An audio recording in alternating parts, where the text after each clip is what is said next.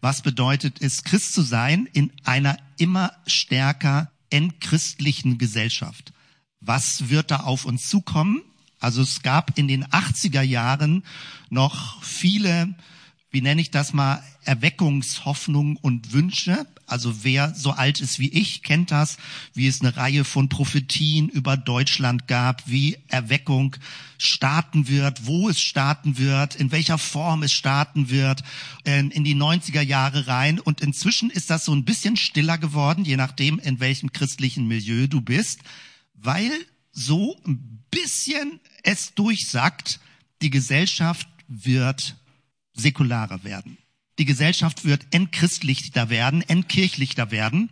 Und in dieser Form haben wir es damit zu tun, dass wir immer mehr als Christen, als Christin, wenn wir diesen Weg gehen wollen, keine Dinge mehr voraussetzen können in der Gesellschaft. Es gibt immer weniger Anknüpfungspunkte, wenn es darum geht, mit Leuten in Kontakt zu kommen oder über frühere Erfahrungen zu sprechen. Das ist der Grund, weshalb wir uns mit dem ersten Petrusbrief beschäftigen. Denn der erste Petrusbrief ist an Gemeinden geschrieben, an kleine Gemeinden geschrieben, an Fremdlinge in der Zerstreuung. Die erwählten Fremdlinge in der Zerstreuung. Das klingt ein bisschen ungewohnt mit der Sprache. Wir werden uns da mehr mit beschäftigen und ein paar Schleifen drum drehen. Heute habe ich mit euch Folgendes vor. Kurz den Anschluss. Wir haben von Solarpunk den Impuls aufgenommen, den Frido mit eingebracht hat, Marcella mit eingebracht hat, eine gute Zukunft sich vorzustellen. Und gleichzeitig ist immer der Impuls, wenn wir in unserer Gesellschaft leben, also ich merke das an vielen Stellen, wie es im kirchlichen Bereich, auch in unserem freikirchlichen Bereich, sowas wie einen strukturellen Rückbau gibt, also wie Kirchen damit klarkommen müssen, dass sie kleiner werden. Dass die Mitglieder austreten, die großen Kirchen haben das sehr stark zu spüren und auch die kleineren Kirchen merken das. Es ist keine Selbstverständlichkeit mehr, dass man eine gewisse Art von christlicher Überzeugung lebt, dass vielleicht der eine oder andere immer noch ja, aber es ist weniger selbstverständlich, dass man sich in einer Art von Glaubensgemeinschaft zusammentrifft. Und für manche ist es einfach der Effekt, dass sie auch wenn sie lange Zeit im christlichen Glauben gelebt haben oder aufgewachsen sind, dass sie sagen, eigentlich vermisse ich gar nichts. Und das bringt viele Fragen, wirft viele Fragen auf, nämlich für diejenigen, die sagen, sie möchten weiter diesen Weg gehen und dass sie nämlich für sich drüber nachdenken müssen, warum denn eigentlich? Was ist unser Auftrag? Was ist unsere Identität? Warum wollen wir das überhaupt umsetzen? Ich hatte euch dieses Buch vorgestellt oder empfohlen oder ihr müsst das nicht lesen, weil ich viel darauf Bezug nehme und du wirst auch vieles mitbekommen, was jetzt nicht unmittelbar, also ohne dass du das Buch liest, dass du bestimmte Gedankengänge mitbekommst. Pilgrims and Priests von Stefan Paas, einem Missionswissenschaftler, der unter anderem, also besonders stark, glaube ich, in Amsterdam unterrichtet, aber an verschiedenen Orten unterrichtet. Das Thema für heute lautet Mission in einer postchristlichen Gesellschaft. Wir haben als Gemeindeleitung letztes Wochenende zusammengesessen, ganz spannend. Wir waren im Birgittenkloster hier mitten im Schnur in Bremen. Das sieht man gar nicht, weil es so in zweiter Reihe gebaut ist und man ein bisschen in den Innenhof reingeht. Aber da hat man letztendlich diese Logik. Du hast eine Stadtkultur, die an vielen Stellen säkular geworden ist. Und dann hast du da eine kleine Oase, wo es Nonnen gibt, die zusammen beten und einen christlichen Dienst tun. Und in diesem Kloster kann man eben sich zum Beten treffen. Wir waren dort mit der Gemeindeleitung zusammen. Und das ist genau letztendlich die Frage, wie sieht das in Zukunft aus? Eine Gesellschaft wird säkularer. Menschen haben weniger Interesse an dem christlichen Glauben oder es gibt auf der anderen Seite ein so großes Angebot an religiösen Möglichkeiten, wenn man religiös irgendwo Ausschau hält, dass das Angebot des Christentums nur noch eins unter vielen ist. Es ist also nicht mehr das Hauptangebot oder die Hauptprägung in unserem Land, noch ja, aber es ist in einer abfallenden Tendenz. Es wird immer weniger und die Frage natürlich ist, was macht das mit uns? Wie kommen wir damit klar? Wir sind jetzt eine kleine Gemeinde und ist das vielleicht in Zukunft der Normalfall? Dass eine Gemeinde, dass überhaupt Gemeinden kleiner werden. Nun, du kennst auch in Bremen noch große Gemeinden und dann sagt man, ja, aber es funktioniert doch bei den Gemeinden oder bei den Gemeinden.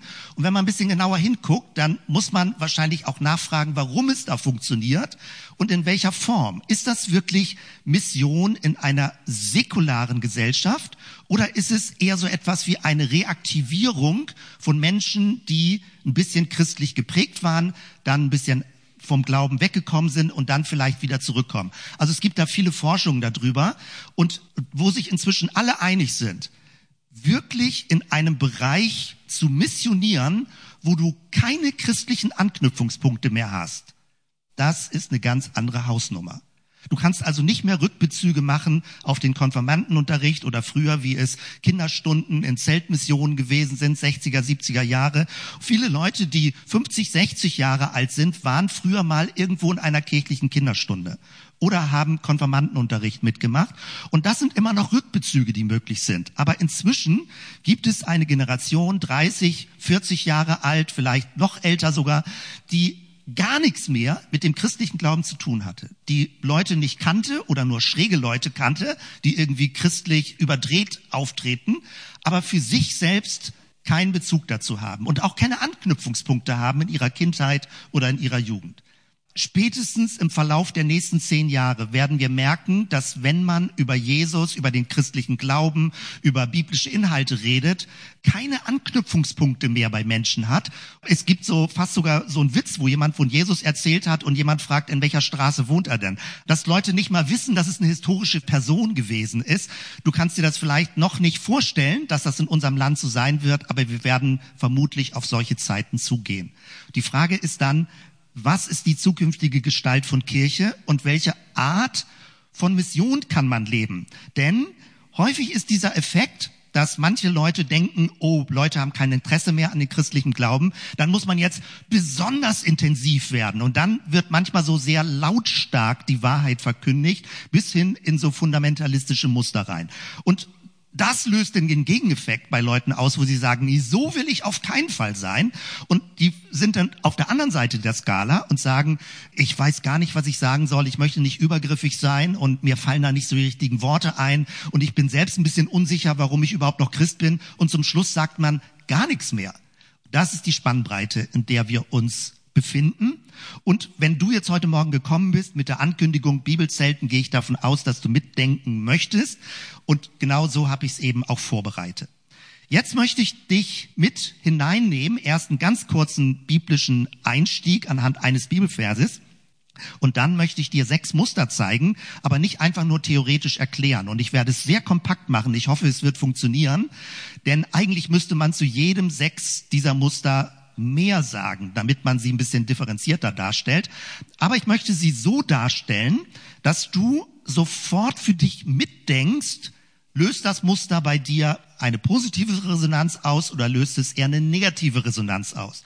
Und ich habe das hier vorne schon vorbereitet auf der Pinnwand. Sechs verschiedene Missionskonzepte, Missionsverständnisse, die ich dir beschreiben werde. Und vielleicht war dir das vorher so noch nicht klar. Wir sind durch alle diese sechs Verständnisse geprägt. Mehr oder weniger. Manche, da würden wir sagen, vielleicht du sagen, ich sagen, hm, passt nicht mehr so richtig. Andere, das hört sich noch interessant an. Also ich werde dich am Ende dieses ersten Teils, werde ich durchgehen durch diese sechs Muster. Und dann sind hier vorne Klebepunkte. Und das machen wir dann in der Pause, in der Kaffeepause.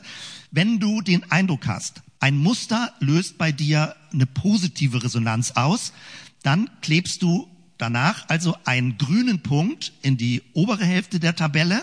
Wenn du den Eindruck hast, ein Muster löst bei dir eine negative Resonanz aus, klebst du einen orangen Punkt in die untere Seite der Tabelle. Wenn du sagst, ach, mit dem Muster kann ich gar nichts anfangen, weder positiv noch negativ, dann klebst du gar keinen Punkt. Also du könntest sechs Punkte kleben, grün oder orange, oder auch nur zwei Punkte oder ein Punkt. Das ist dir überlassen. Aber ich kündige das jetzt schon an, damit du mit diesem Filter zuhörst. Also es gibt eine Aufgabenstellung am Ende von dem, was ich jetzt erkläre, nämlich, dass du dich selbst nicht von deiner Prägung her, sondern von deinem aktuellen Verständnis positionierst. Also, dass du sagst, ich bin zwar so geprägt, okay, das ist deine christliche Biografie. Aber wenn ich heute überhaupt einen Zugang zu einem Missionsverständnis hätte, am ehesten dort oder am ehesten bei den beiden oder bei den dreien, aber auf keinen Fall dort. Dann oranger Punkt. Okay, ich denke, das ist soweit verstanden, wie ich das meine. Und jetzt möchte ich euch das durchgehen und ich kann es insofern ein bisschen entspannt durchgehen, denn es gibt eine Extended Version. Ich habe schon gestern und vorgestern vier Podcast-Folgen aufgenommen zu diesem Themenbereich. wenn du den Eindruck hast heute Morgen, ah, das ist zu kurz, das ist zu plakativ, das muss man mehr differenzieren, dann empfehle ich dir, in die Podcast-Folgen reinzuhören. Und ich habe das deswegen gemacht, weil ich denke, es ist ein so wichtiges Thema. Es ist jetzt nicht einfach nur, in Anführungsstrichen, einfach Bibelfortbildung, sondern das Missionsverständnis, nach dem wir auch seit Jahren suchen, ist total wichtig, weil wenn wir da keinen Zugang als Gemeinde finden, leben wir keine Botschaft. Denn sind wir für uns christlich, kommen am Sonntagmorgen zusammen und sagen, schön euch alle zu sehen, aber wir leben keine Botschaft in der Gesellschaft, weil wir möglicherweise Angst haben vor Übergriffigkeit oder dass einem die richtigen Worte fehlen oder irgend so etwas. Und das, was ich euch vorstelle im zweiten Teil, da wird es auch Podcast-Folgen dann weiter weil ich krieg das nicht in eine halbe Stunde oder in 40 Minuten hin. Aber ich werde euch gewisse Linien schon zeigen, in welche Richtung wir oder wir zusammen weiterdenken könnten. Vieles ist an Stefan Paas orientiert, aber nicht nur. Vieles auch, wir sind das in der Gemeindeleitung durchgegangen, ist schon in den letzten Jahren immer wieder so ein bisschen als Mosaikstein aufgetaucht und jetzt fängt es an, sich zusammenzufügen. Und genau das versuche ich dir jetzt mit meinen Worten, mit meinen Formulierungen zu beschreiben. Steigen wir ein. Missionsauftrag. Das, was man mit diesem Begriff, The Great Commission, der große Missionsauftrag verbindet, ist Matthäus 28, nämlich die letzten Verse. Und ich habe euch das gleich mal in verschiedenen Übersetzungen hier gezeigt. Also der Hauptvers Luther Bibel 28, Vers 19, darum gehet hin und lehret alle Völker. Tauft sie auf den Namen des Vaters und des Sohnes und des Heiligen Geistes und lehret sie halten alles, was ich euch befohlen habe. Hier steht, lehret alle Völker. Manchmal steht da auch, mache zu Jüngern alle Völker. Also es geht darum, Menschen zu Jüngern zu machen. Sofort hat man die Anschlussfrage, was heißt das eigentlich, ein Jünger Jesu zu sein? Dieses aber ist der Hauptvers, worauf ganz viele Gemeinschaften, Kirchen im Evangelical-Kontext, also evangelikalen, das ist nicht deckungsgleich das englische Wort mit dem deutschen Wort, im evangelikalen Kontext Bezug nehmen dass man missionieren möchte und dahinter steckt der Gedanke, es sind die letzten Worte von Jesus im ersten Evangelium des Neuen Testamentes und weil es gerade die letzten Worte von Jesus sind, deswegen sind sie besonders wichtig. Also gewissermaßen ein Vermächtnis von Jesus und dieses Vermächtnis muss besonders ernst genommen werden. Das steckt dahinter. Dann neben Great Commission auch häufig Great Commandment. Da geht es dann um das Doppelgebot der Liebe, Gott zu lieben, Menschen zu lieben. Und in dieser Kombination wird häufig dann der Missionsauftrag, der christliche Missionsauftrag entfaltet. Jetzt möchte ich euch einfach nur zeigen, wie spannend Bibelübersetzung ist. Kleine Minischleife, sollte irgendjemand Lust haben, das vielleicht auch ein bisschen mehr studieren zu wollen. In der Einheitsübersetzung steht also nicht lehret alle Völker, sondern mache zu meinen Jüngern. Das kann man genauso übersetzen. Und jetzt achte auf die Punktation. Also ich habe das hier schon gleich mal vorbereitet. In der Lutherbibel steht ein Doppelpunkt. In der Einheitsübersetzung steht ein Semikolon. Zu meinen Jüngern tauft sie. Dann in der Elberfelder Übersetzung steht ein und. Alle Nationen zu Jüngern und tauft sie. In der guten Nachricht Bibel steht ein Ausrufungszeichen. Da denkt man, ist das nicht egal, kann man das so oder so machen? Spannend ist, und das siehst du an der Punktation, wie komplex Bibelübersetzung ist. Denn die Punktation führt das ganz genau aus. Ist es ein Doppelpunkt? Früher wurde in Lutherbibeln oder auch in manchen anderen Bibeln, ich weiß es nicht genau, also wurde mit in dem übersetzt. Mache zu Jüngern alle Völker, indem ihr sie tauft. Dann merkst du, das spürt man schon richtig, wie verhängnisvoll das wird. Denn daraus werden Zwangstaufen abgeleitet. Jetzt nicht in modernerer Form, das würde sich keine Kirche mehr erlauben. Ist natürlich alles abgesprochen mit den Eltern des Kindes. Aber in früheren Zeiten der Kirchengeschichte wenn man es so versteht, macht Menschen zu Jüngern, indem ihr sie tauft. Denn wird jemand durch die Taufe zum Christen und zu einem Jünger Jesu. Und das kannst du auch schon mit Babys machen. Die Säuglingstaufe ist überliefert seit dem dritten, vierten Jahrhundert, insbesondere als die Kirche zur Staatskirche wurde unter Kaiser Konstantin. Und es gab Christianisierungsbewegungen, die auch mit Gewalt durchgesetzt wurden. Natürlich nicht immer, aber auch mit Gewalt. Und im Online-Podcast ist ein bisschen ausführlicher. Ich deute es nur an. Es gibt denn die Bibelstelle, nötigt sie hereinzukommen, also zum Festmahl oder predigt zur Zeit und zur Unzeit, droht ihnen und wenn du das alles zusammennimmst, merkst du, hu, hu, hu. Also Missionsauftrag, da schwingt denn in neuerer Zeit sowas wie Kolonialisierung mit, eine, wirklich eine Übergriffigkeit, das ist ja nicht ausgedacht. Wenn man die Überzeugung hat, es ist die absolut richtige Botschaft, und die kann man ja haben, diese Überzeugung, aber wenn man auch die Überzeugung hat, für jeglichen anderen Menschen ist es die absolut richtige Botschaft, denn ist es ja gewissermaßen Verantwortung, die ich vor Gott habe, andere Menschen zu bedrängen, dass sie es annehmen. Das ist das Unwohlsein. Und ich vermute, die meisten, die hier sitzen, kennen dieses Gefühl. Also damit haben wir es zu tun. Das Spannende ist eben im Griechischen, und das macht es so schwierig, das zu übersetzen. Das Griechische hat ganz viele Partizipien. Das Hauptverb ist Macht zu Jüngern. Und dann sind drumherum Partizipien. Also hingehend, Macht zu Jüngern, taufend, lehrend zu befolgen. Und das kann man eben sehr unterschiedlich übersetzen. Man kann es mit in dem übersetzen, mit Doppelpunkt, mit Komma, mit und, geht alles und schon hast du in der Übersetzung eine gewisse Theologie drin. Und deswegen ist es wichtig, die Bibel zu lesen, aber manches entdeckt man natürlich nur, wenn man Kommentare dazu liest oder es erklärt bekommt. Damit haben wir es zu tun, der große Missionsauftrag. Und die Frage ist, wie können wir Jesus gehorsam sein. Also wenn man wirklich sein Schüler, Jesus Schüler sein will, möchte man ja etwas umsetzen, was Jesus wichtig war. Aber wie kriegt man das hin, dass es so stimmig ist, dass sich das nicht so schräg anfühlt und immer dann, wenn es sich schräg anfühlt, ist es ja kein Wunder, dass Leute sich wegducken dass Leute sagen, hm, ja, okay, ich habe das so gehört, steht in der Bibel, aber ich mag das nicht so wirklich. Das können mal andere Leute machen, die können vielleicht besser reden oder die sind begabter oder irgendwie so. Und man versucht so den Kopf einzuziehen, dass einen nur ja nicht dieser sogenannte große Missionsauftrag erwischt und als Verpflichtung erwischt. Ich habe in meiner Geschichte, als ich früher zum Glauben gekommen bin, im Laufe der Zeit das Gefühl gehabt, ich habe das Kleingedruckte überlesen man hat mir nicht erklärt, welche Verpflichtungen damit verbunden sind, Christ zu sein.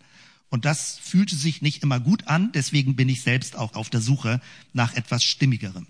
Das als Überblick, sage ich mal, über die Thematik, mit der wir es zu tun haben und auch mit der Problematik, mit der wir es zu tun haben. Denn ich würde, wenn ich jetzt als Pastor arbeite oder im weiteren Sinne, sage ich mich, engagiere als Nachfolger von Jesus, ich würde für mich persönlich und auch für die Gemeinde nicht zufrieden sein, wenn wir sagen, oh Mission, äh, das Thema lass mal ganz weg, das bringt nichts, damit wollen wir eigentlich nichts zu tun haben. Das geht irgendwie nicht, wenn man Jesus folgen will. Man kann das Thema nicht löschen. Aber es gibt eine Reihe von Missionsverständnissen, die kenne ich alle, durch die bin ich geprägt, die fühlen sich für mich aber nicht mehr so richtig stimmig an.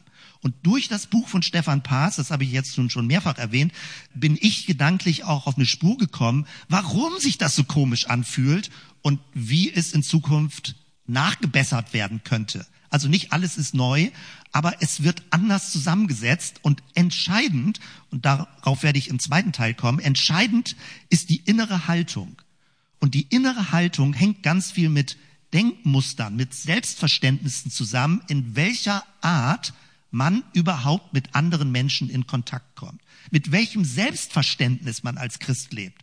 Und deswegen muss man das reflektieren. Es ist nicht einfach nur sowas wie ein Methodenkoffer, mach mal ein Evangelisationsseminar und dann wird das mal eben so abgehakt, ob du irgendwie, was weiß ich, das so oder so hinkriegst, sondern es ist so komplex und so tief, dass es unser gesamtes Grundverständnis des Christseins betrifft, wie wir in der Gesellschaft oder in Einzelkontakten zu anderen Menschen auftreten. Auf diese Reise machen wir uns und da möchte ich dich zu einladen, mitzukommen, heute Morgen oder wenn es dich ein bisschen tiefer interessiert, dann auch online das Material dazu zu hören. Jetzt mache ich in einem sehr kompakten Schnelldurchgang sechs Muster und ich hoffe, dass in dieser Kurzform die Muster irgendwie Gestalt gewinnen und bei dir eine Resonanz auslösen.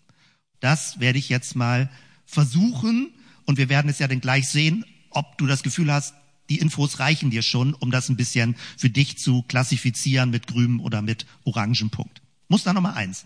Volkskirche. Die Volkskirche hat ein Missionsverständnis. Manche denken, oh, das ist doch einfach nur eine traditionelle Kirche. Nein, es gibt ein volkskirchliches Missionsverständnis. Ich bin ursprünglich Hamburger, bin in Hamburg aufgewachsen und war in den 80er Jahren Jugendlicher und dann später Student in Hamburg. Und ich habe es miterlebt, wie Wolfram Kopfermann, wirklich jemand, der mich sehr geprägt hat, den ich sehr schätze. Inzwischen ist er schon verstorben, 2018. Jemand, der lange Zeit im landeskirchlichen Kontext gearbeitet hat. Er war Pastor an der St. Petri-Kirche mitten im Zentrum von Hamburg und war für viele Jahre Leiter der geistlichen Gemeindeerneuerung in Deutschland. Und Wolfram Kopfermann konnte so ansprechend, präzise, geistlich den Glauben erläutern, dass viele Menschen zum Glauben gekommen sind. Er hat 1988 mit einem Team von Leuten die Ansgar-Kirche gegründet. Und in diesem Zusammenhang haben Leute gefragt, was soll das? Warum machst du das? Warum trittst du aus dem volkskirchlichen Modell aus und gründest eine Freikirche? Und 1990 hat er dieses Buch geschrieben. Abschied von einer Illusion, Volkskirche ohne Zukunft. Wir waren damals noch Studierende, ich habe bis 1991 studiert und wir haben das heiß diskutiert als Studenten, Studierende, weil er sehr nüchtern analysiert, warum das volkskirchliche Modell keine Zukunft hat. Und das hat natürlich viel Stress ausgelöst, 80er Jahre, 90er Jahre. Und jetzt, ich meine, wir sind jetzt 2024, über 30 Jahre später, Volkskirche gibt's nach wie vor. Er hat damals so seine letzten Sätze in Bezug auf Säuglingstaufe waren, also sinngemäß, es hat keinen Bestand, es hat verschiedene Gründe geliefert, warum das System sich selbst stabilisiert. Und dann sagt er, so also ziemlich desillusionierend hat er geschrieben, aber es wird noch, sinngemäß zitiere ich jetzt, es wird noch Jahrzehnte überdauern. Ja, und genau das erleben wir. Inzwischen aber, ich bin ja auch ACK vernetzt, also Arbeitskreis christlicher Kirchen mit verschiedenen anderen Zugängen. Ich schätze Christen in anderen Kirchen, unbestritten. Aber die Zukunft dieses Denkmodells wird sehr wackelig sein. Das ist inzwischen auch vielen Leuten klar. Nun, ich meine, als Freikirche kann man sagen, wir sind aus dem Schneider, aber nicht zu früh gefreut. Also das hat genau einen ähnlichen Fakt, der uns auch erwischen wird oder schon längst erwischt. Hier die Kurzcharakterisierung im Schnelldurchgang. Das volkskirchliche Missionsmodell geht davon aus, dass eine Gesellschaft christianisierbar ist. So wie es im Mittelalter war. Und das ist auch die Logik dass Kinder schon von Geburt an gewissermaßen getauft werden. In der Reformation, Huldrych Zwingli in der Schweiz, wurde Säuglingstaufe mit Beschneidung analog gesetzt. Nicht identisch, aber analog im Sinne von, das ist die christliche Form, wie schon kleine Babys mit hineingenommen werden. Durch Säuglingstaufe oder ein Hineinwachsen ins Christwerden. Mission ist dann nicht eine Mission nach außen, weil man denkt ja immer, es sind ja alle Leute Christen von Geburt, sondern es ist eher eine Mission nach innen. Man muss immer erneuern, man muss auffrischen, man muss durch die Konfirmation erinnern und bestätigen. Aber grundsätzlich ist ja jemand schon Christ. Das ist eine Grundlogik dabei. Und es ist eine lange Geschichte, Kooperation von Kirche und Staat.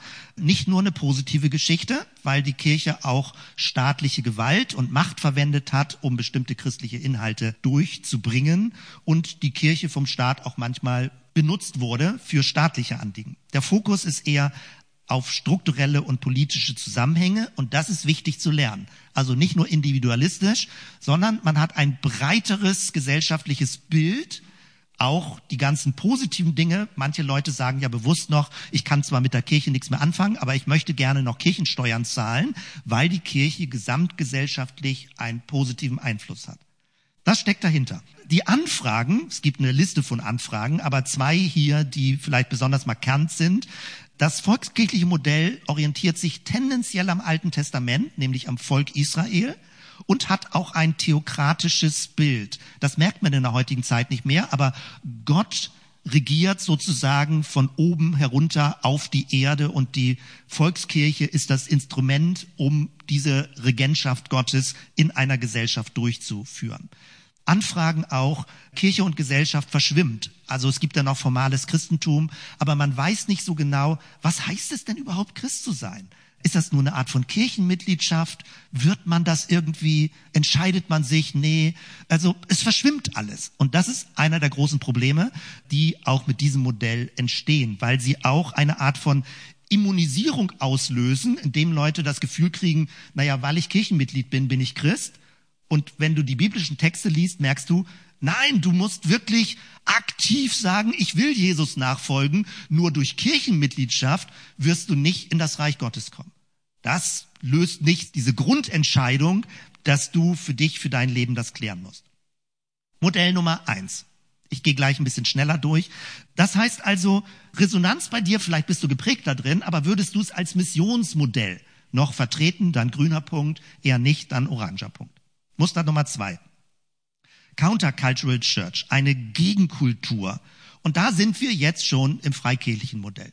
Das freikirchliche Modell hat sich immer als Reform der Reform verstanden, also nach der Reformation dann nochmal weiter zu reformieren, weil die Reformation nicht konsequent genug war. Deswegen sind immer neue Freikirchen entstanden, in verschiedenen Formen. Sehr platt und sehr kurz gesagt. Es ist eine Art von Intensivchristentum, das ist jetzt ein positiver Begriff, der vorgeschlagen wird, auch ökumenisch, damit es nicht zu abgrenzend definiert wird. Also Leute, die sagen, wir wollen wirklich, man könnte auch sagen, praktizierende Christen sein.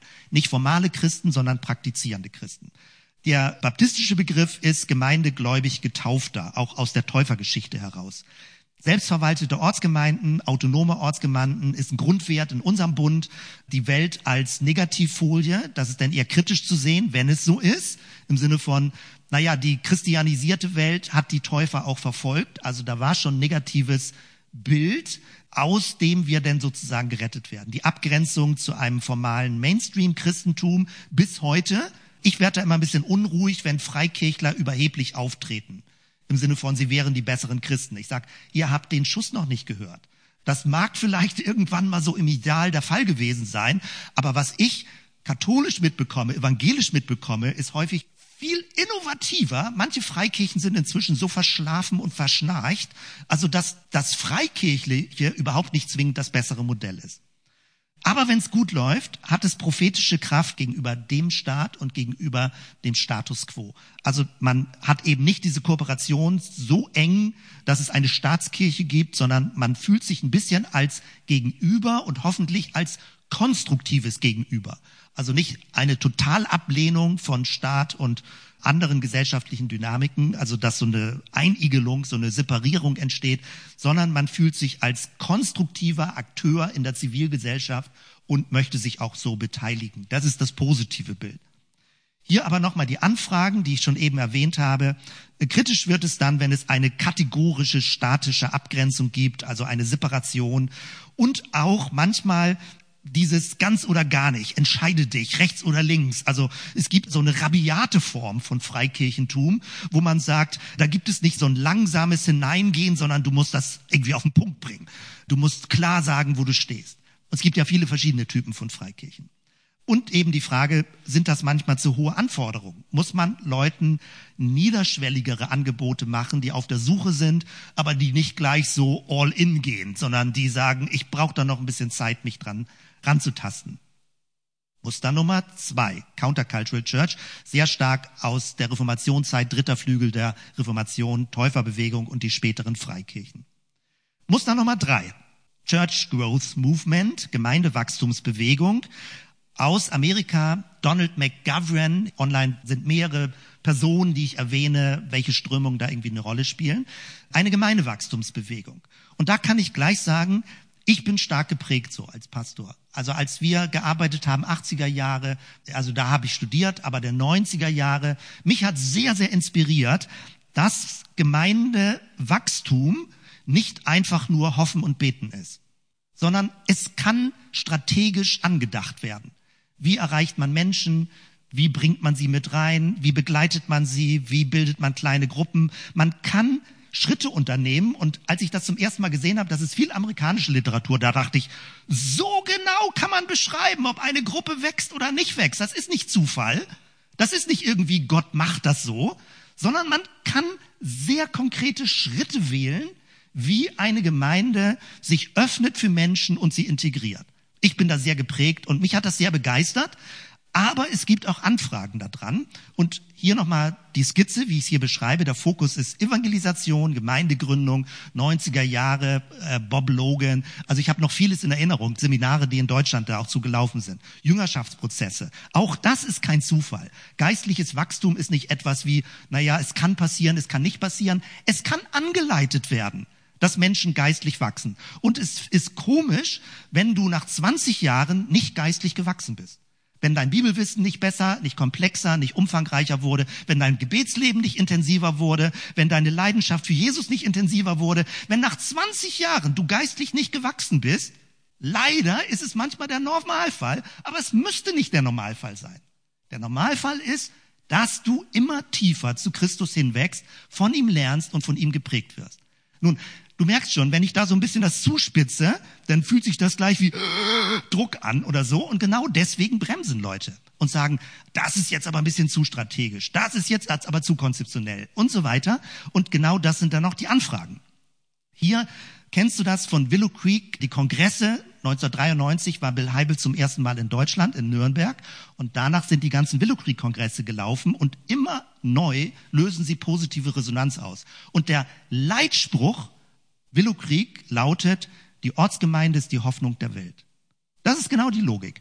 Eine Gemeinde, auch von der Grundsatz her, Donald McGovern, es kommt in dem Kontext Evangelisation von Billy Graham, Großevangelisation nach dem Zweiten Weltkrieg. Und die Frage ist, was kommt danach?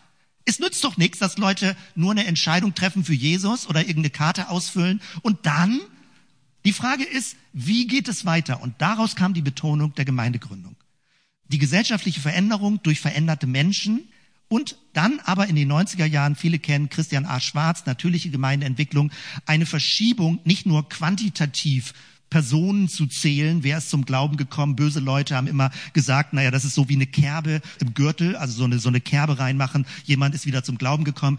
Das fühlt sich komisch an. Und deswegen gab es in den 90er Jahren schon eine Verschiebung. Bob Logan hat gesagt, nicht nur mehr Gemeinden, sondern bessere Gemeinden. Christian Schwarz hat sehr viel ein deutscher Forscher, der manchmal gar nicht mehr bekannt ist, aber weltweit international bekannt ist, hat gesagt, es geht um qualitatives Wachstum, es geht um organisches Wachstum. Und er hat Prinzipien herausgefunden, wo inzwischen weltweite Forschung sind. Wenn man diese acht Prinzipien beachtet, werden statistisch tendenziell Gemeinden deutlich eher wachsen. Es gibt nie eine Garantie. Sie werden sehr wahrscheinlich eher wachsen als Gemeinden, die diese acht Prinzipien nicht beachten. Ich finde sowas cool, weil ich möchte nicht im Nebel arbeiten. Ich möchte wissen, warum wir tun, was wir tun. Das hat mich sehr inspiriert. Aber die Anfragen sind auch, ist die Welt dann nur sowas wie ein Fischteich für Evangelisation und hat keinen Eigenwert? Geht es nur darum, Menschen immer unter der Brille zu sehen, dass sie missioniert werden sollen?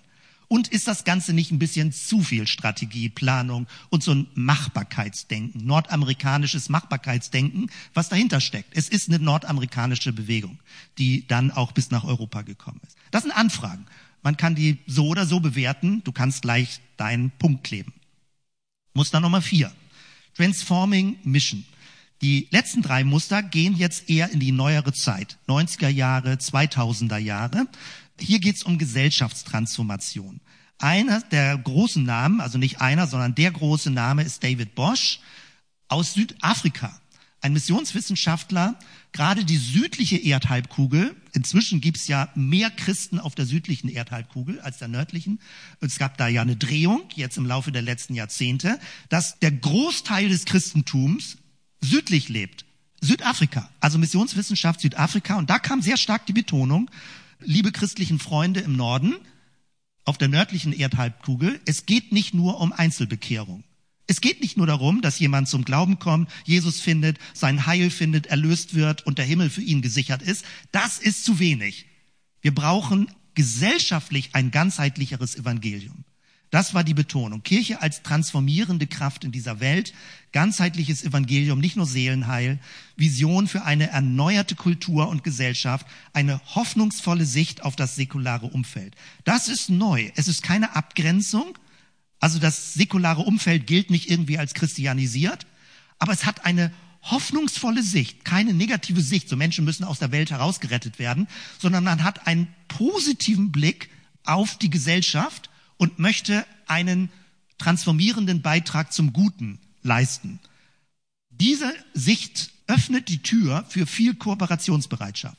Also manchmal sind Kirchen ja so in sich eingeigelt, auch manche christlichen Gemeinschaften, die so besonders fromm und besonders wahrhaftig und besonders heilig sein wollen, die wollen gar keinen Kontakt zu ihrer Umgebung haben. Aber diese Art von Missionsverständnis sagt, wir kooperieren mit allen Menschen guten Willens. Mit NGOs, mit verschiedenen Initiativen, Armutsbekämpfung, Gewaltprävention, jegliche Art von Initiativen. Wir möchten Menschen unterstützen und auch unseren Beitrag als Kirche dazu leisten. Auch das hat uns als Gemeinde in unserer Gemeindegeschichte geprägt. Wir haben ja auch eine Geschichte als Gemeinde, wo eher eine Resonanz ausgelöst wird. Und Gesellschaftstransformation, wer ein bisschen das deutsche Milieu kennt, weiß, wo das auch in Deutschland verortet ist. Anfragen. Ist das Ganze nicht ein bisschen zu hoher Anspruch und eine Art von Selbstüberschätzung, dass man als Kirche die Gesellschaft transformieren kann? Und ist das nicht, im Podcast führe ich das genauer aus, doch eine subtile Form von Dominanz? Im Sinne von, wenn ich etwas transformieren will, etwas managen will, dann habe ich ja irgendwie doch die Führungsaufgabe. Also ist es doch eine subtile Form von Übergriffigkeit, wenn man die Gesellschaft transformieren will. Das sind die kritischeren Rückfragen. Und auch die mangelnde Trennung zwischen Gottes und unserer Mission, nämlich Gottes Mission ist die Welt zu transformieren. Aber heißt das wirklich eins zu eins, dass die Kirche dieselbe Aufgabe hat? Auch da sind den Fragezeichen dran. Muster Nummer fünf. Hoffe, du kannst noch. Zwei haben wir noch. Ein Muster, das ist im Deutschen von einer Begrifflichkeit so nicht bekannt, aber ich habe es hier in dieser Gemeinde schon an verschiedenen Stellen erwähnt und auch ausgeführt. Das heißt im Englischen Church Inside Out. Gemeint ist, dass Gemeinschaften, christliche Gemeinschaften, so stark in die Welt hinein integriert leben wollen, dass man gar nicht mehr so wirklich eine institutionelle Form von Kirche vor Augen hat oder braucht, weil man die Sendung Gottes in diese Welt, die apostolische Sendung, ganz intensiv lebt und sagt, man möchte im Bild als Salz in dieser Welt leben. In dieser Welt leben. Man möchte nicht im Salzstreuer bleiben, sondern man möchte in dieser Welt leben. Und manches geschieht an dieser Stelle mit diesem Muster, dass man sogar das Institutionelle von Kirche eher als Hinderung, als anstrengend, als etwas, was nur so eine religiöse Leerlaufstruktur hat, empfindet und deswegen auch durchaus abschaffen kann. Ein großer Missionswissenschaftler ist Johannes Hukendijk, ein Holländer, der in den 60er Jahren dazu was geschrieben hat, aber die Resonanz kam erst in den 90er Jahren. Ellen Hirsch zum Beispiel hat das stark aufgegriffen, wer den Namen kennt. Also verschiedene andere Leute, auch äh, Pete Ward, auf den ich häufig Bezug nehme bei Fluide Kirche. Hier also die Kurzdarstellung, die Welt ist Gottes Welt. Er wirkt auch ohne uns. Also haltet mal so ein bisschen den Ball flach, nicht immer wir sind die Kirche und wir wollen missionieren. Gott wirkt auch ohne uns. Lass uns eher Ausschau halten danach, wo er wirkt und das mit unterstützen und uns beteiligen. Also noch stärker jetzt als Transforming Mission in die Welt hinein sich verschenken, sage ich mal so positiv. Kirche ereignet sich in ihrer Sendung in der Welt. Es ist weniger institutionell, mehr fluide, mehr wandlungsfähig und ökumenisch. Das ist ein ökumenisches Modell, was weltweit so konsensfähig ist. Da gibt es eine Dekade Pilgerweg des Friedens und der Gerechtigkeit. Und das Spannende ist, da gab es eine Diskussion, wie man es formuliert. Also nicht Pilgerweg zum Frieden und zur Gerechtigkeit als Zielpunkt, sondern jetzt die Betonung, es ist ein Pilgerweg des Friedens und der Gerechtigkeit. Das heißt auch der Weg zu Gottes Shalom, der Weg zu Gottes Friedensreich, dem Königreich Gottes, dem Christusreich, dieser Weg muss schon friedfertig und gerecht sein und nicht erst als Zielpunkt. Also es geht nicht darum, der Zweck heiligt die Mittel und du darfst jede Methode verwenden, sondern du musst in der Art der Mission friedfertig und gerecht auftreten und handeln. Das löst auch bei vielen Leuten Resonanz aus. Ein Begriff, den Johannes Hukendijk, soweit ich seine Schriften kenne, nie verwendet hat, aber den man sich gut merken kann, ist Shalomisierung der Welt. Also ein Prozess, wo der Shalom Gottes sich ausbreitet, überall. Also nicht in Kirchengebäuden oder in christlichen Versammlungen, sondern überall. Das ist auch das, was ich verwendet habe, wenn ich von Shalom-Räumen rede. Dann ist stark dieses Muster, äh, spielt damit eine Rolle. Aber, Stefan Paas, es gibt auch Anfragen daran. Anfragen sind, existiert Kirche nur in ihrer Wirkung? Gibt es Kirche sonst gar nicht, wenn sie nicht gesandt ist in die Welt? Und auch, und das ist mit die deutlichste, schärfste oder beunruhigendste Anfrage, heißt das eigentlich, dass sich Kirche in dieser Welt auflöst? Und Stefan Paas macht folgende Fragezeichen. Er sagt, seine Beobachtung als Missionswissenschaftler ist, wenn man dieses Modell favorisiert, man verliert seine Sprache, seine christliche Sprache. Also man hat kein Bekenntnis mehr. Man kann zwar noch von Jesus reden, aber man könnte es auch weglassen. Man kann zwar noch vom Beten reden, aber man könnte es auch weglassen. Also man hat noch eine Sprache als christliches Relikt, aber in dem Engagement für das Gute in der Welt braucht man nicht zwingend mehr die christliche Sprache. Das ist seine Anfrage mit seinem Missionsverständnis oder mit seiner Beobachtung. Und ich merke, dass das sehr dicht an mich herankommt, weil ich merke, ja, mir scheint, dass er da, wie sagt man das so ein bisschen norddeutsch, Understatement oder dass er nicht ganz Unrecht hat an diesem Punkt, dass man das beachten sollte. Muster 6. Church as a Powerhouse, ein Kraftzentrum, Kirche als eine Art von Energieraum, also das ist jetzt mein Begriff, das würden wahrscheinlich Leute in diesem Muster so nicht sagen, sondern sowas wie ein Lobpreisraum, ein Anbetungszentrum, eine Predigtinspiration, eine Salbung von Gott her, dass Menschen diese Berührung haben. Die großen Muster sind natürlich Hillsong gewesen, die großen Megachurches, auch Bethel, auch im deutschen Kontext kennst du sicherlich das ein oder andere Muster. Auch in unserer Stadt gibt es Kirchen, die dieses Muster vertreten. Was bedeutet das? Es bedeutet starke Erwartungen von Segnung und Erfolg in dieser Welt je nachdem, in welcher Spannbreite man ist, materiellen Erfolg, Heilungserfolg, beruflichen Erfolg. Irgendwie muss sichtbar sein, dass Gott dich segnet. Eine performative Sprache, so nennt man das. Das ist also eine Sprache, die Wirklichkeit schaffen will. Eine Sprache beschreibt dann nicht nur oder verkündigt nicht nur, was gewesen ist, sondern in der Sprache erzeuge ich Wirklichkeit. Words of Power, das Unsichtbare in das Materielle bringen und so weiter. Es gibt eine Reihe von Formulierungen. Ich kenne solche Berührungspunkte auch und die habe ich teilweise auch in meiner Biografie drin. Es ist eine triumphalistische Theologie. Es ist das Selbstbewusstsein von Siegern. Also Jesus ist Sieger. Ich meine, das steht in der Bibel ziemlich klar. Aber es ist eine manchmal zur Schau getragene Siegermentalität formuliere schon, glaube ich, manchmal schon ein bisschen zu kritisch. Ich will dich nicht abgeneigt machen gegen diesen Modell, weil es sehr erfolgreich ist an vielen Stellen. Die Frage ist nur, entspricht das uns? Ist das unser Spiel, wie wir arbeiten wollen? Die Welt durch erfolgreiche Verantwortungsträger verändern, das ist letztendlich der Missionsansatz. Wenn Leute erfolgreich sind, dann werden andere Interessen bekommen an ihrem Glauben oder an ihrem Zeugnis, was sie so vertreten. Ganze hohe Betonung, Gebet, Lobpreis, Kraft, Erlösung muss erlebbar sein. Das ist ein starkes Modell und diese Kirchen in diesem Muster würden sagen, was habt ihr überhaupt? Es funktioniert doch. Es ist doch alles super. Also wachsende Gemeinden und das ist genau der Punkt. Also man muss dann ein bisschen genauer hingucken, wodurch das Wachstum eigentlich geschieht. Die Anfragen was immer wieder bei diesem Typ von Kirche geht. Kein Wunder, wenn man so ein super steiles, starkes Leitungsverständnis hat. Machtmissbrauch, Überhöhung von Leitungspersonen und auch immer wieder, wenn man auf die Sprache achtet, sowohl bei den Liedern als auch auf die Redeweise, bei Gebeten, wie Christen zusammen beten. Mission ist immer sowas mehr oder weniger wie eine Eroberung dass das Leben von Menschen erobert wird, dass Landstriche, dass Berufsfelder erobert werden und teilweise auch, wenn Leute so, manchmal haben sie das Gefühl, wir sind so ganz unter uns und dann reden sie mit militanter Sprache, ja, also wie Dinge wirklich erreicht werden sollen. Das kann man gut oder weniger gut finden. Man findet in der Bibel sehr wohl auch so eine Sprache. Hier ist sie praktisch spiritualisiert. Es sind ja nur geistliche Kräfte, wenn man so etwas tun will. Aber trotzdem ist die Frage, passt dieser Sprachstil zu dem, was man selbst an Botschaft vertreten möchte.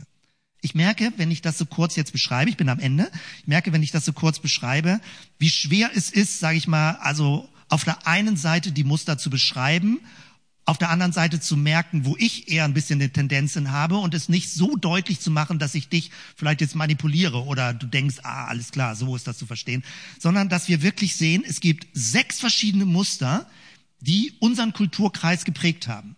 Ich kenne alle Muster aus persönlichem Erleben und merke, ich habe so einen inneren Weg, wo ich sage, da würde ich so nicht mal ganz mitgehen, da würde ich eher ein bisschen mitgehen.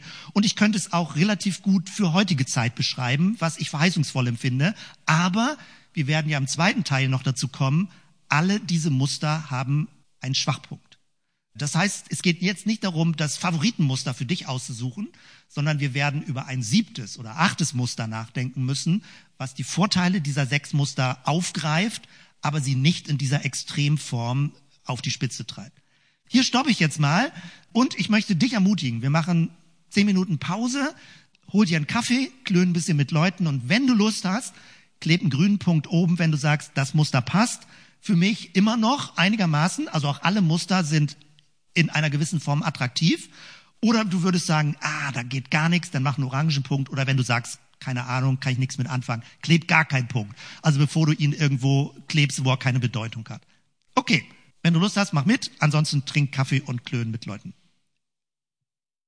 Willkommen zurück hier in der Runde. Wir machen da sowieso ein Foto von, dass wir denn das sehen. Ich habe mal versucht, ein bisschen die Summen zu bilden. Klar ist, wir müssen da nicht drüber reden. Klar ist, alles sind gute Missionsverständnisse gewesen. Deswegen kann man überall einen Punkt hinkleben. Aber die Frage ist, wo ist deine Hauptresonanz? Also wo würdest du sagen, damit würdest du auch missionieren mit diesem Verständnis? Und wo würdest du sagen, nee, so, das könnte ich so nicht mehr vertreten? Das ist ja die Frage gewesen. Nicht abstrakt, welche Missionsverständnisse sind prinzipiell sinnvoll oder gut. Also welches würdest du für dich adoptieren? Das ist ja die Hauptfrage. Das heißt also, hier merken wir, es gibt durchaus Punkte beim volkskirchlichen Modell, aber es gibt 13 dagegen, also tendenziell mehr dagegen. Countercultural ist plus minus, sechs und acht hier oder sieben ist ja einer dazugekommen. Äh, Gemeindewachstumsbewegung ist tendenziell positiv, ein bisschen positiv, elf zu neun minus, aber auch deutlich minus. Hier beim Transforming Mission ist sehr stark positiv. Also ich bin selbst, äh, fand das spannend und ich wusste nicht, was bei rauskommt. Zehn zu vier. Da ist der hauptpositive Akzent. Church Inside Out hält sich ein bisschen die Waage wieder, 9 zu 8 oder 10 zu 8, je nachdem. Und Powerhouse völlig umgedreht, ja. Also ganz viele Punkte dagegen, 13, aber auch Punkte dafür. Also es, ist, es gibt auch Leute, die sagen, schön wäre wenn. Schön, wenn wir das so machen würden.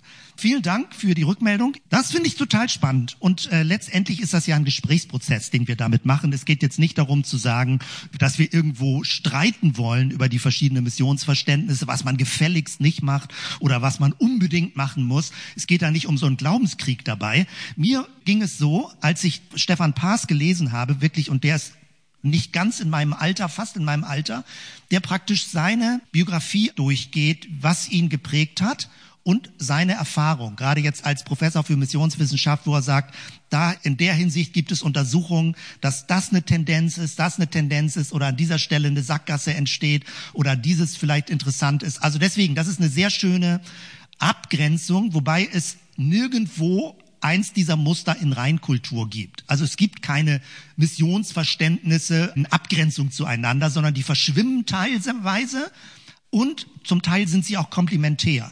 Also dass das eine Muster die eine Seite der Medaille ist und das andere Muster die andere Seite der Medaille. Von dort her der Gedanke ist, dass es uns hilft, unsere Geschichte zu reflektieren und nicht so kritisch zu reflektieren, dass man sagt, Mission, geh mir los, will ich gar nichts mit mir mehr zu tun haben, sondern differenziert dazu reflektieren im Sinne von, das stresst mich bei diesem Muster, damit kann ich so nicht mehr mitgehen oder das ist für mich nach wie vor interessant und so könnte ich es vertreten. Das ist der Gedanke, deswegen wiederhole ich das nochmal, warum wir das so machen. Jetzt gehen wir in den zweiten Teil und mit der kompakt verbleibenden Zeit versuche ich dich in Gedankengänge reinzunehmen und mich entspannt ein bisschen, weil ich sage, es wird online ausführlicher kommen. Also es ist vielleicht ein bisschen zu kompakt, was ich jetzt gerade beschreibe, aber dann kriegst du eine Idee und einen Gedankengang oder erste Blicke, wie es aussehen könnte, wie man etwas anders macht. Es gibt drei Themenbereiche, mit denen wir einsteigen. Wir werden das an anderen Sonntagen verlängern und vertiefen. Und die zeige ich dir mal hier und werde gleich ein bisschen tiefer reingehen. Ich lese das mal vor. Drei Leitgedanken. Erstens, zwischen Kirche und Welt gibt es einen Unterschied. Und genau darüber müssen wir gleich ein bisschen reden. Weder soll die Welt zur Kirche werden, noch die Kirche zur Welt. Zweitens, wir distanzieren uns von jeglichen Bestrebungen und Idealen einer christianisierten Gesellschaft oder einer Eroberung der Welt. Und drittens, wir suchen nach einer christlichen Spiritualität, die in einer säkular multireligiösen Gesellschaft gedeihen kann. Das sind erstmal so drei Leitgedanken, jetzt noch nicht so eine Checkliste, wie sieht das aus, sondern eher so größere Bögen als Weichenstellung, weil man kommt allein mit diesen drei Weichenstellungen schon zu anderen Ergebnissen. Das möchte ich dir ein bisschen zeigen. Zunächst einmal nehmen wir diesen ersten Punkt, Trennung von Kirche und Welt, und ich möchte dich, ich hoffe, mir gelingt das, in so eine abstraktere Form gerade mit reinnehmen. Nämlich, was alle diese sechs Missionsverständnisse an Schwierigkeiten mitbringen, sie greifen nach dem Ganzen oder sie denken von einem Ganzen her. In unterschiedlichster Form. Also hier habe ich jetzt mal rechts das aufgeschrieben. Wenn es um eine Rechristianisierung in Europa geht, ein katholisches Missionskonzept. Ja, je nachdem, du wirst die Sprache entdecken, wenn du erstmal dafür sensibilisiert bist, je nachdem, welche Veröffentlichungen es gibt. Oder wenn es um die Evangelisierung einer Stadt geht, eines Landstriches, einer ganzen Nation. Wenn es darum geht, das Reich Gottes zu bauen, also dass wir etwas tun, handeln, bauen, installieren, was auch immer. Wenn es um die Wiederherstellung von Gottes ursprünglichem Plan geht. Also eine Paradies-Rückwärtsorientierung, da sind Dinge kaputt gegangen und jetzt möchte man, dass alles wieder geheilt wird. Wenn es darum geht, dass die Gesellschaft transformiert werden soll, was ist eigentlich die Gesellschaft? Kann man nach diesem Ganzen greifen? Und was bedeutet es, als Kirche dieses Ganze sozusagen missionieren zu wollen? Auch, so schön wie ich diese Formulierung finde vom Shalom Gottes, auch dahinter steckt das Bild, die ganze Gesellschaft zu transformieren, zu schalomisieren, äh, zu beeinflussen. Das kann man alles gut finden und das ist auch biblisch ja richtig. Die Frage ist nur, geschieht das wirklich in diesem Zeitalter, in dem wir leben? In unserer irdischen Zeit? Ist das eine Perspektive der Zukunft, was Gott tun wird? Oder können wir es als Kirchengemeinden, als Christen und Christen, die engagiert sind, können wir das als Ziel für diese irdische Zeit, für den Äon, in dem wir leben, also für diesen Zeitalter, können wir das als Ziel ausrufen? Das ist die knifflige Frage dabei. Denn, wie gesagt, ich hoffe, man kann das so kurz verstehen. Immer wenn man als Zielpunkt das Ganze hat, läuft man tendenziell in die Gefahr rein, totalitär zu werden. Das ist das Problem dabei. Weil alles andere eine Infragestellung ist. Das andere stellt ja meine Mission und meinen Auftrag in Frage oder widersetzt sich meiner Mission und meinem Auftrag. Das heißt, immer wenn ich als Zielpunkt das Ganze habe, kann ich auch nicht mehr Pluralität denken. Da müsste ich tiefer einsteigen. Nur kurze Andeutung. Es gibt eine lange Geschichte, dass auch große Kirchen katholisch, zum Teil auch evangelisch, Probleme hatten mit der Demokratisierung in unserem Land. Weil dann wird's ja plural, dann gibt es viele Ansichten, aber Gott hat doch etwas vorgegeben.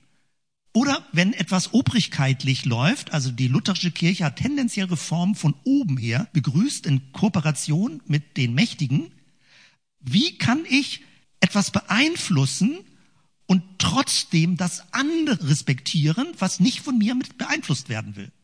Immer wenn ich die Logik des Ganzen habe, das eine, das einzig Richtige, halte ich Pluralität nicht aus.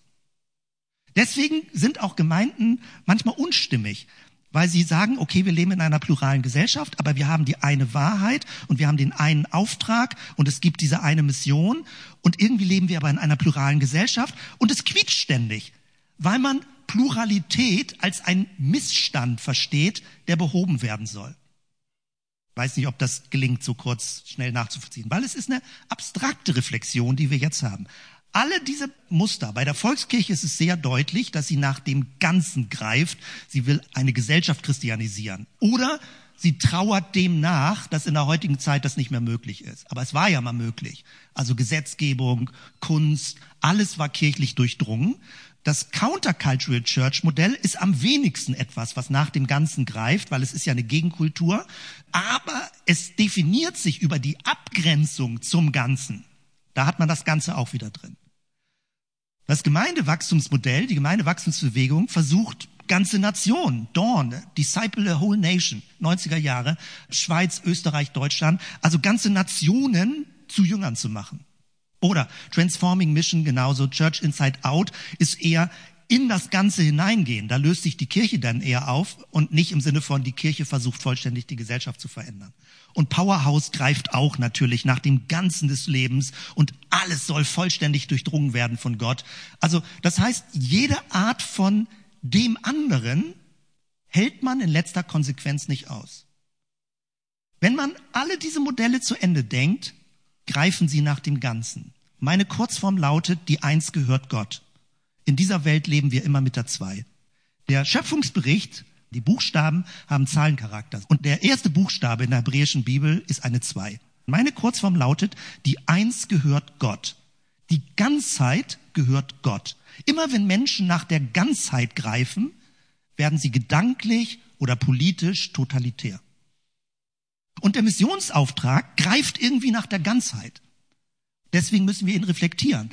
Ist es wirklich der Missionsauftrag, nach dieser Ganzheit der Welt zu greifen? Oder sind wir eher auf dem Weg in einer pluralen Welt und Gott gehört am Ende die Ganzheit, alles in allem. Die Herrlichkeit des Herrn erfüllt die Erde. Das ist Gottes Mission und nicht unsere Mission. Diese Unterscheidung, wir reden jetzt über den Punkt, dass Kirche und Welt getrennt bleibt und nicht die Welt zur Kirche wird oder die Kirche sich in der Welt auflöst. Beides ist eine dynamische Polarität und sie bedingt sich, damit durch diese Dynamik Menschen zu Jesus finden können. Also das ist die Beschreibung. Jetzt ein bisschen verlängert. Also das Problem ist, dass immer wenn man vom Ganzen her denkt, fühlt man sich durch das andere in Frage gestellt. Wenn du versuchst, einen Menschen von Jesus, sage ich mal, zu erzählen und bist davon zu überzeugt, das ist die super gute, richtige Botschaft. Und die andere Person sagt, nö. Fühlst du dich in Frage gestellt? Weil du denkst, warum? Es ist doch so, es liegt doch so auf der Hand, dass es die einzig richtige Wahrheit und gute Botschaft ist. Und der andere sagt, nö. Und dann gibt es Psychoreaktionen. Entweder bist du dann total verunsichert, denkst du, oh, okay, vielleicht ja doch nicht, vielleicht bin ich ja doch nicht richtig. Aber warum? Du kannst es doch für gut befinden. Oder es gibt umgekehrte Reaktionen, nicht, dass du verunsichert bist, dass Leute anfangen, übergriffiger zu werden, auf Leute einzureden, zu sagen, das musst du aber einsehen oder wir beten für dich oder es gibt alle möglichen Muster, dass sogar Beten manipulativ wird, dass Menschen doch irgendwann einsehen müssen, dass es das einzig wahre, ganze Richtige ist. Was ist, wenn sie in dieser Welt sich entscheiden, Nein zu sagen.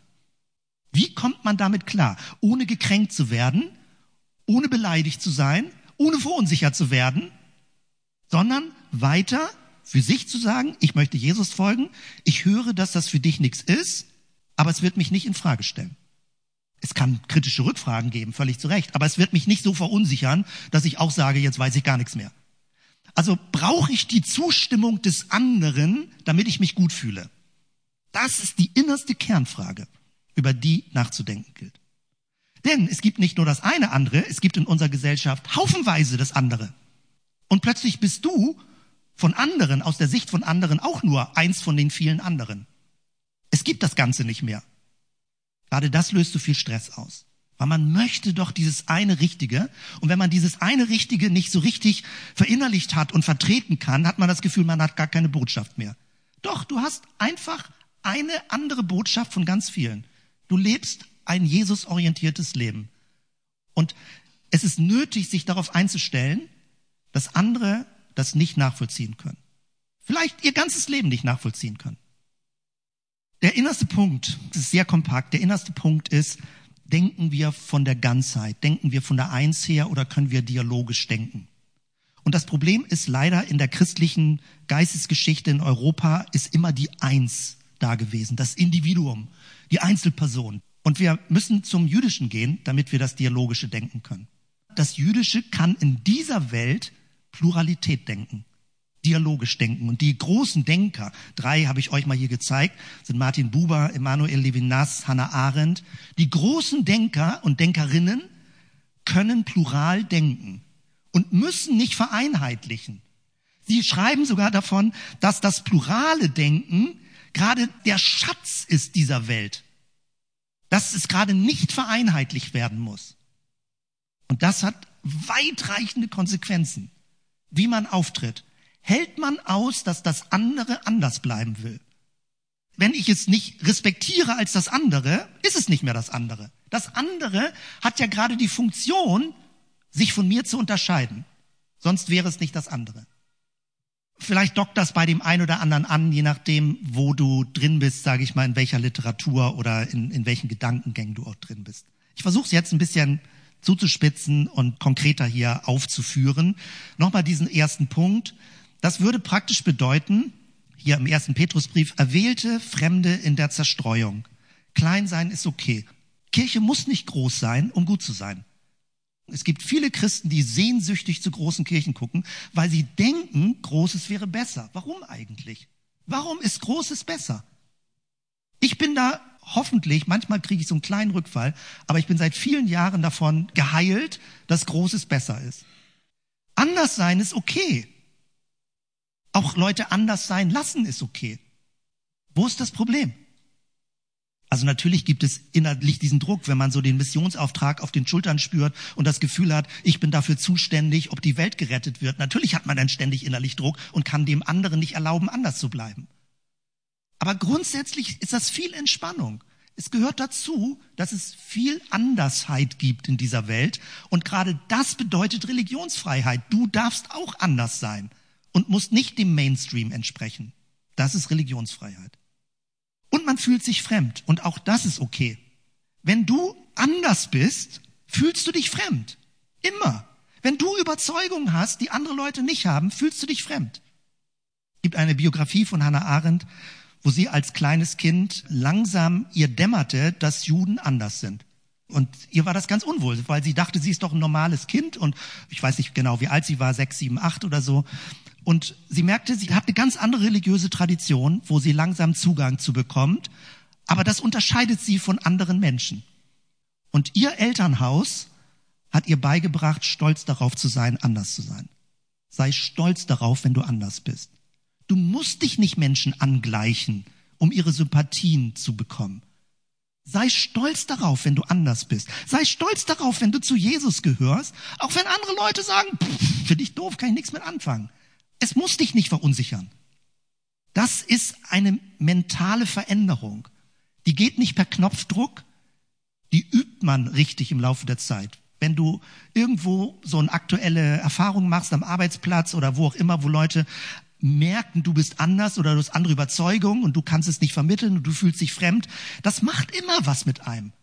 Und es braucht eine Weile und man lernt da, glaube ich, nie aus, dass man das Gefühl hat, ja stimmt, Anders sein ist gar nicht schlimm.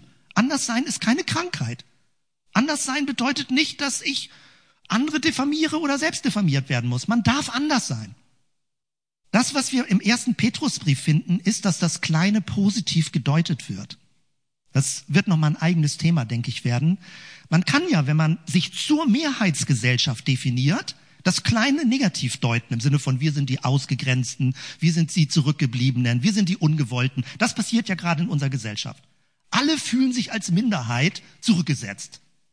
Deswegen dieses große Geschrei. Alle fühlen sich als Minderheit benachteiligt. Und weil alle in der Minderheit sind und alle sich benachteiligt fühlen, fangen an, die Konflikte immer schlimmer zu werden.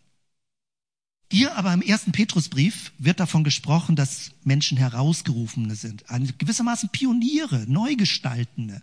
Wir sind, jetzt ohne dass es überheblich klingen soll, gewissermaßen die Avantgarde Gottes für sein Friedensreich. Und es ist doch völlig normal, wenn man etwas Neues, eine neue Idee vor Augen hat, dass man eine Minderheit ist. Also die Minderheit fühlt sich doch nur klein und mickerig, wenn sie sich mit der Mehrheit vergleicht. Aber immer wenn du ein Geschäft gründest, wenn du irgendeine Gründungsinitiative hast, ein Entrepreneur bist, dann ist doch klar, dass du eine Minderheit bist, weil andere Leute das vielleicht noch gar nicht kennen oder gar nicht gut finden. Das heißt, man kann das Kleine positiv deuten und genau das passiert im ersten Petrusbrief. Zweiter Leitgedanke. Wir distanzieren uns von jeglichen Bestrebungen und Idealen einer christianisierten Gesellschaft oder einer Eroberung der Welt. Das ist für manche Christen fremd. Weil sie immer noch mehr oder weniger denken, ja, wenn wir denn mal richtig in Schwung kommen, ja, wenn der Geist Gottes wirkt, ja, wenn richtig Erweckung kommt, dann werden wir in unserer Stadt. Vielleicht müssen wir einfach mal uns verabschieden für unsere Generation, dass das Träume sind, die sich erfüllen. Ich habe das in den 80er, 90er Jahren so erlebt, ganz viel Erweckungshoffnung und Sehnsucht und Prophetien in alle Richtungen. Und äh, damals habe ich es geglaubt. Ich dachte, inzwischen würde ich sagen, mh, hm, also kann man immer noch glauben. Ich weiß, wie vor Jahren, wie ich von einem äh, Mann gehört habe, der all sein Erspartes gebracht hat, wenn man nur ganz entschlossen betet und dann hat er ein Stadion, ein Fußballstadion gemietet und saß zum Schluss da mit ein paar Hanseln. Also irgendwie muss es auch eine realistische Hoffnung sein und nicht im Sinne von, du glaubst nicht genug. Wir leben in einer gesellschaftlichen Form, wo Mission sich ändern wird und wo diese Träume auf Erweckung, Erneuerung, Veränderung, großartige Riesenevangelisation eine permanente Frustration auslösen. Und da würde ich meine Energie nicht mehr rein verschwenden. Also bisschen zusammengefasst, wir träumen nicht von einer Rechristianisierung. Kirche lebt als Minderheit, hat keine Machtansprüche, eine Pilgergemeinschaft aus Priestern, da werden wir auch noch ein bisschen vertieft dazu kommen. Wir fördern Würde und Glanz und Schönheit, freuen uns über das Gute, was da ist und was wir beitragen können. Gott ist eher so was wie ein Gärtner, ein Liebhaber des Lebens. Jegliche Art von Endgericht. Viele Christen wollen ja immer das Endgericht schon kennen und finden das auch voll cool, schon die Apokalypse herbeizubeschwören. Lass uns doch einfach alles, was mit Apokalypse und Endgericht zu tun hat, Gott überlassen. Und nicht damit die Energie verschwenden. Und man würde viel Energie bekommen, wenn man das Thema beiseite lässt. Wir leben als Gast in dieser Welt und verhalten uns auch als Gast, nicht als Dominanzreligion. Wir sind auf das Wohlwollen, auf die Kooperationsbereitschaft angewiesen. Und manchmal kann es auch sein, dass ein Kontext eher sehr misstrauisch ist und dann geht es eher um eine positive Lebensführung und gar nicht so viel, viele christliche Worte zu sagen. Es gibt da ganz unterschiedliche Abstufungen. Das werden wir später auch nochmal vertiefen. Der letzte Punkt. Wir suchen nach einer christlichen Spiritualität, die in einer säkular multireligiösen Gesellschaft gedeihen kann. Gedeihen kann. Nicht nur krampfhaft überlebt, sondern gedeihen kann. Und wieder meine Betonung, es ist eine Frage der inneren Haltung. Wenn du dich bemitleidest, dass du klein bist, dass niemand so glaubt wie du, dass alle das andere anders machen, wenn du dich permanent in so einem Minusgefühl, in einem Selbstmitleidsgefühl befindest, dann gedeiht nix. Wenn du aber in Würde lebst und sagst, doch, für mich ist das klar geworden. Jesus ist eine großartige Person. Er hat mich gerufen. Ich möchte für ihn leben, mit ihm leben. Und du aufrecht lebst, selbst wenn andere Leute das so nicht mitmachen, dann gedeiht dein Glaube und verkümmert nicht. Nochmal zusammengefasst hier. Wie verhältst du dich, wenn dich keiner sieht? Also wenn dich andere mitmachen? Das ist eine sehr schwere gedankliche Übung. Was tust du als Christ, als Christin, auch wenn niemand mitmacht? Keiner sagt, du musst das tun. Nicht Gott erwartet das von dir, so irgendwie so ein innerer Druck. Keine Aufforderung durch andere, keine Schuldgefühle. Wenn das alles nicht wäre, was würdest du aus Überzeugung tun? Das ist eine Frage, die wir ein bisschen auch mitnehmen in die weitere Zeit. Ich möchte eine ganz winzige Konkretion zum Schluss machen. Ich habe das für mich gemacht, zum ersten Mal das so aufgeschrieben. Es gibt manchmal so, okay, Exerzitien im Alltag, man muss bestimmte Dinge tun, man muss so christliche Praktiken haben, die man umsetzt. Ich nenne das jetzt Mikropraktiken. Ich möchte dir fünf Mikropraktiken kurz vorstellen und am liebsten würde ich mit euch noch drüber reden, aber die Zeit ist an dieser Stelle auch vorbei. Aber wir kommen da vielleicht weiter ins Gespräch oder ihr macht das in Zellgruppen weiter. Fünf Mikropraktiken, die so winzig sind, dass man sie leicht übersehen kann. Aber ich glaube, sie verändern unsere Haltung jeden Tag, wie wir leben. Als Angebot für dich. Vielleicht möchtest du es auch so machen. Ich hatte mal diesen Film erwähnt, The Book of Eli, eine Mikropraktik, wie hier Denzel Washington das macht, die Hände halten, also wenn er zu zweit ist, und beten vor dem Essen. Das mag für dich fast albern klingen, aber ich beobachte, dass Leute nicht mehr vor dem Essen beten. Vielleicht noch in Gemeinschaften, jemand sagt, oh, wir sollten auch noch mal beten. Aber betest du auch für dich alleine? Und jetzt nicht beten, sondern Danke sagen. Wenn du Essen hast und du musst jetzt nicht sofort ein Schuldgefühl bekommen, dass viele Menschen kein Essen haben und sofort denken, du musst was spenden. Einfach nur das Essen zu sehen und Danke zu sagen, bevor du sofort reinbeißt. Mach das doch für dich, ganz allein. Ich rede jetzt über das stille Kämmerlein, wenn dich niemand sieht. Ich rede über Mikropraktiken, wenn du ganz alleine bist. Du hast dir was zu essen gemacht, ein Brötchen geschmiert, was weiß ich, Mittagessen gemacht und bevor du anfängst zu essen, einen kurzen Moment, danke Gott, du bist der Versorger. Amen. Du bist mein Versorger. Was immer du sagen willst, ein Minisatz. Es geht um die Bewusstseinshaltung, dankbar zu sein für das Essen. Mikropraktik. Etwas Zweites. Einmal am Tag, alles klingt banal, einmal am Tag, du kannst das heute noch machen, der Tag ist nicht zu Ende, streck dich einmal mit längsten Armen aus, richte den Kopf hoch und sage, Gott, du bist groß, ich vertraue dir. Mikropraktik. Wenn du irgendwo in deinem Wohnzimmer bist, niemand sieht dich, irgendwo, morgens, mittags, abends, wann immer es passt, wenn du Fitness machst, viele Leute machen Fitness, mach einmal an dieser Stelle geistliche Fitness, wenn du in deinem Fitnessablauf drin bist, kurz unterbrechen, ausstrecken, nach oben gucken, Gott, du bist groß, ich vertraue dir. Ende. Benutze deinen Körper dafür, nicht im Kopf. Mach deinen Körper und streck dich aus. Es wird dich verändern. Dritte Mikropraktik. Einmal am Tag auf die Knie gehen. Vielleicht hast du das noch nie in deinem christlichen Leben gemacht, dass du mit voller Absicht und in vollem Bewusstsein vor Jesus auf die Knie gehst. Wenn deine Knie wehtun, mach ein Kissen drunter.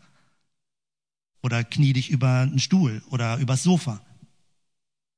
Für mich ist das eine jahrelange Praxis, weil ich mental mit meinem Körper mir klar mache, dir gehört mein Leben. Probier es heute aus. Wenn du es noch nie gemacht hast, knie dich irgendwo hin, wo dich niemand sieht. Im vollen Bewusstsein, dass du die Knie beugst vor Jesus, dir gehört mein Leben. Eine Mikropraktik.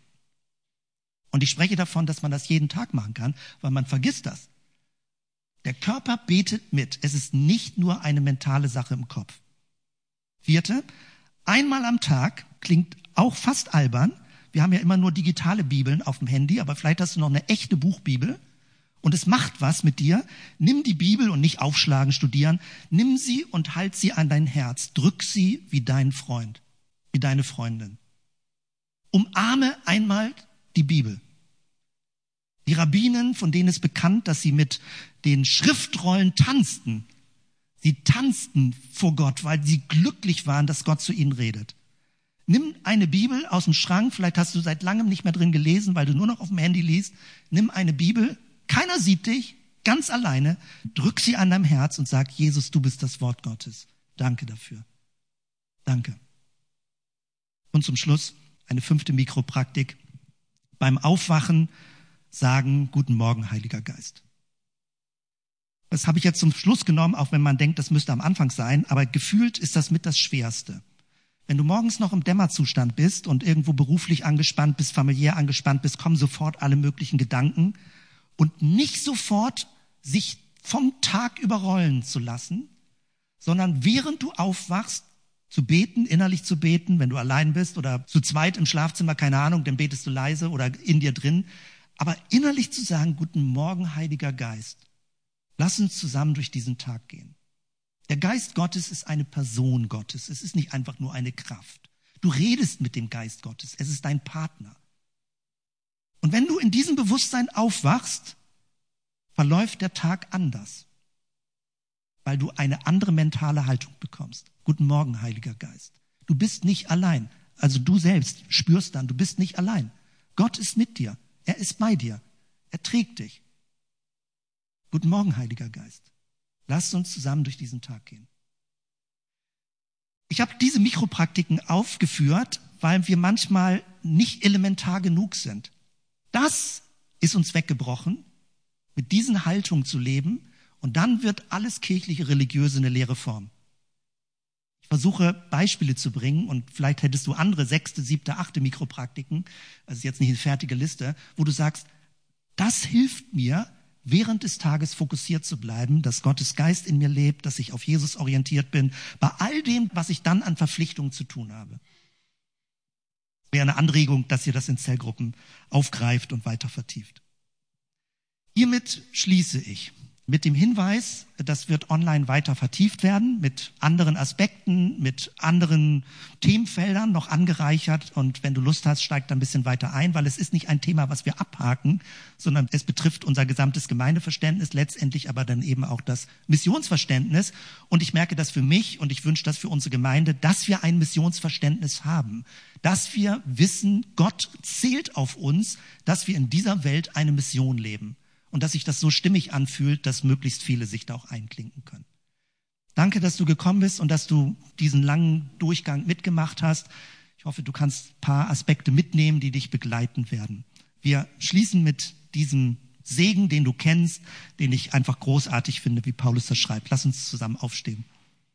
Danke, Jesus, einfach für all das, wo immer neue Inspiration von dir kommt und wo uns auch der Heilige Geist leitet, Wege gehen zu können, die wir vorher gar nicht so vor Augen hatten. Danke einfach für deine Mission. Danke, dass wir Teil dieser Mission sein können, jeder von uns auf seine Art. Und dass du uns da innerlich auch mit neuer, ja, so einer inneren Flamme irgendwie auch begleitest, dass das nicht etwas Bedrohliches ist, sondern ja, so einfach gesagt doch einfach irgendwie Spaß machen kann, für dich und mit dir unterwegs zu sein. Danke, Jesus. Danke einfach für deinen Segen. Ich bete um deinen Segen für jeden von uns, für diese Woche, für diesen Tag, dass du uns begleitest und wir den Fokus auf dich behalten, dass du uns so mit hineinnimmst auf deinem weiteren Weg. Lass uns zusammen sprechen. Der Gott der Hoffnung aber erfülle euch mit aller Freude und Frieden im Glauben, dass ihr immer reicher werdet an Hoffnung durch die Kraft des Heiligen Geistes. Amen.